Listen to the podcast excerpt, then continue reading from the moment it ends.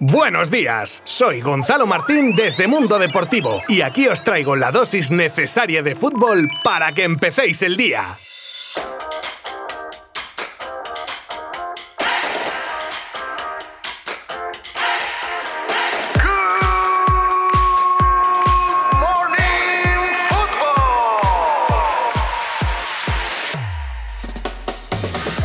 Bueno, bueno, pues ha vuelto la Champions y con doses en la quiniela de los primeros partidos de ayer entre Bayern PSG y Leipzig Liverpool. Durísima la derrota del Barcelona por 1 a 4 que duele y mucho y demuestra que aunque en la liga se tenían mejores sensaciones, aún quedaba cosa por hacer, sobre todo defensivamente. Y claro, llega la competición europea, sube la dificultad un peldaño y te la pegas. Y eso que en la primera mitad del partido fue un tuya mía con cierta igualdad, incluso adelantándose el Barça por medio de Messi de penalti, pero empató Mbappé que ya se le veía que quería liarla. Y es que da gusto ver a este delantero que aprovechando una cadena de fallos en la defensa azulgrana empató el partido antes del descanso. Por cierto, abro paréntesis, Piqué volvió a jugar y se nota que le falta rodaje, ¿eh? Estaba un poco espeso. Y bueno, Lenglet pues en la línea de esta temporada. Cierro paréntesis. Ya en la segunda parte Mbappé dijo, este es mi partido y quiero llevarme el balón a casa. Y no paró hasta conseguirlo con dos goles de Killer que junto al de Moisekin dejan la eliminatoria resuelta, salvo milagro. Uy,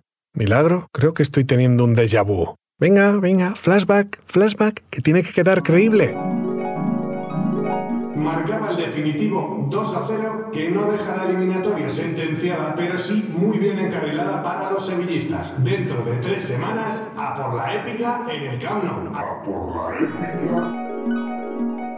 Pues sí, igual que contra el Sevilla en Copa. El Barça va a necesitar más que un milagro para no irse por la puerta de atrás en esta edición de la Champions. Parece que el equipo no sé, llega la hora de la verdad de momentos de presión de competiciones y se acongoja o algo, no sé, algo pasa. Y después de este jarro de agua fría para el Barcelona pasamos a la alegría del Liverpool, que casi tiene el pase a cuartos tras derrotar al Leipzig por 0 a 2. Un partido que los de Klopp se llevaron con solvencia en un campo muy complicado. Hoy turno para el Sevilla que juega contra el Borussia de Dortmund y para el Oporto que recibe a la Juve de Cristiano.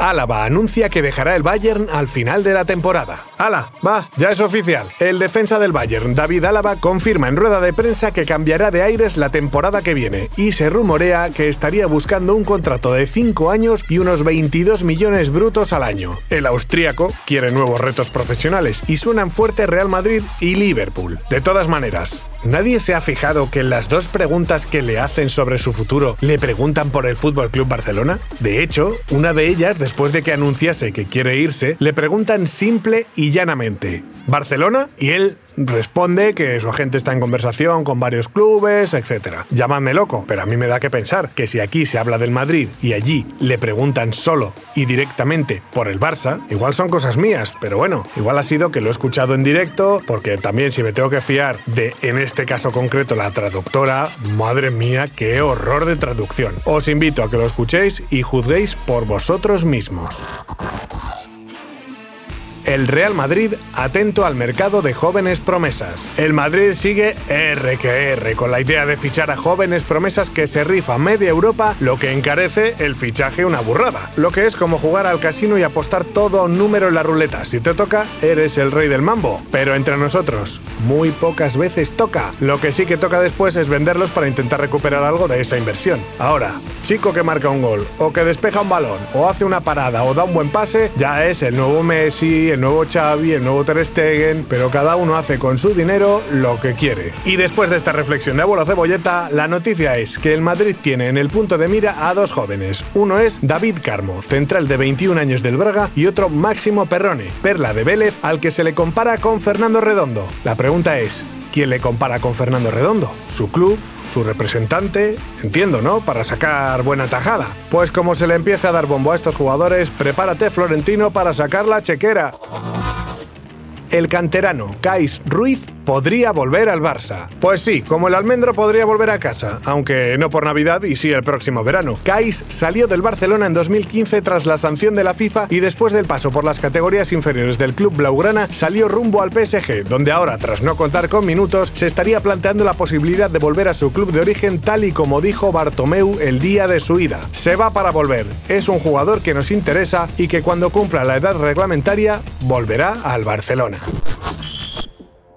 Un ex internacional italiano detenido por cultivar 106 plantas de marihuana. Luigi, como no podía ser de otra manera para que la historia fuera 100% italiana, ¿eh? la historia ya de principio promete. De apellido Sartor, ex defensa del Parma y ex internacional absoluto italiano, ha sido detenido por cultivar 106, contadas a dedo una a una, ¿eh? plantas de marihuana, lo que podría proporcionar 2 kilos de droga. En 2011 tuvo conflictos con la justicia cuando saltó un famoso fraude deportivo relacionado con apuestas llamado Calciomese o Calciomese, algo así. Bueno, pues ahí estaba Luigi, en todo el fregado. Y en esta ocasión ha decidido irse por el camino de la droga. Y además yo diría que con un poco de descaro, la verdad. Parece ser que según la policía se había pedido duplicar la potencia del contador de luz de una cabaña supuestamente abandonada en las afueras de Parma y ya se sospechaba algo. Además, por la noche, de las grietas del edificio en cuestión brillaban luces, así del interior. Ahí la policía todavía tenía sus dudas y claro dijeron, a ver, aquí somos la autoridad y nos vemos en la obligación, ante la falta de pruebas, de investigar un poco más, ¿no? Y ya les acabó mosqueando que desde el exterior del edificio se podía percibir, percibir dicen, ¿eh? Un olor particular. Sí, como el patio de mi casa de particular, que allí había una fiesta de luces y olores que... o eso, o un ovni despistado que cayó por la zona. A ver, policía italiana, ¿de qué color es el caballo blanco de Santiago? Espérate que igual lo tienen que investigar. Al final, el señor Don Luigi Sartor se encuentra bajo arresto domiciliario por posesión y tráfico de drogas. Hasta mañana. Mundo Deportivo te ha ofrecido Good Morning Football, la dosis necesaria de fútbol para comenzar el día.